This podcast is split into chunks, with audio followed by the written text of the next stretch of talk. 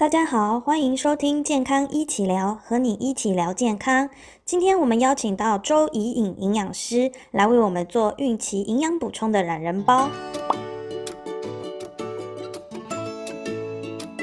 Hello，我是营养师 an 九。我们在怀孕的时候，除了医学一般常规检查之外，在各阶段的营养素摄取也是非常重要哦。那今天就由我为大家做孕期营养素的懒人包。怀孕初期要补充什么营养素？要注意什么呢？怀孕初期和整个孕期很重要的就是叶酸。叶酸的话，主要其实就跟宝宝神经管发育、细胞分裂、DNA 复制这些都有相关。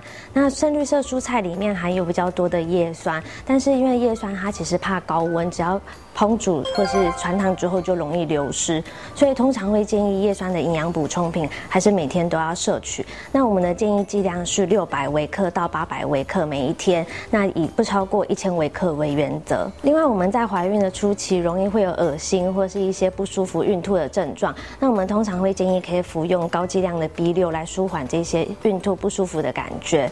那在怀孕的初期，我们通常会建议叶酸每天大概吃一颗是四百微克的纯。叶酸，再加上一颗含有四百微克纯叶酸的综合 B 群，来满足每天的所需。怀孕中期要补充什么营养素？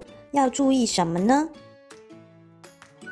在第二孕期的话，我们会建议要开始补充 DHA 和钙质。那 DHA 跟宝宝的脑部发育、视神经、视网膜发育都非常有关系。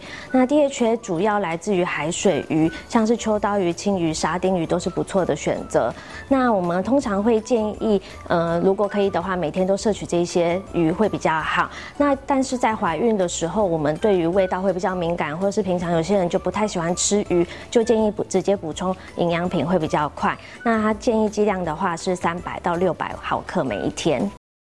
钙的产品这么多，要选哪一种钙？第二孕期宝宝开始在长肌肉、长骨头，需要大量的钙。那我们会建议妈妈每天摄取一到两杯，每一杯两百四十毫升的牛奶，可以满足一半的所需。那剩下的钙的话，我们可以从一些营养品里面补充。那市售里面最常见的是碳酸钙和柠檬酸钙这两种成分。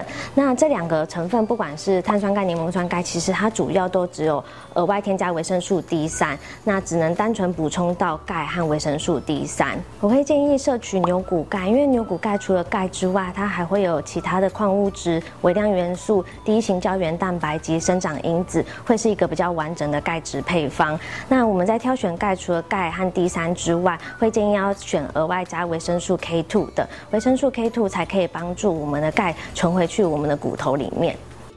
怀孕后期要补充什么营养素？要注意什么呢？我们到最后一个孕期，除了前面说的营养素之外，其实在最重要就是铁质的部分。因为宝宝在第呃第最后一个孕期，他会从妈妈身上拿走比较多的铁质，准备他出生之后到他四个月大这个中间使用。那所以妈妈在后面的话，比较容易有一些低血红素贫血的问题。那如果说妈妈没有特别补充铁的话，在生产的时候刚好也遇到呃出血量比较大，就会造成一些休克的风险。那对于宝宝的部分的话，如果他从妈妈身上没有获得足够的铁质，还有可能体重会比较低一点。那出生之后也比较容易有贫血的问题发生。在后期这个阶段，我们会建议多吃一点红肉，像是牛肉、羊肉，还有猪肝的部分。那我们也会建议妈妈在这个时候每天要摄取到三十毫克的铁。那如果我们吃的这个铁的营养品里面可以包含有叶酸、B 六、B 十二，还有维他命 C，才会是比较完整的造血配方。怀孕及产后其实是女生一生中变化最快的时候，先生和家人一定要多关心、多包容，有快乐的妈妈，其实才会有健康的小朋友。谢谢大家的收听，别忘了多多支持健康一起聊，和你一起聊健康哦。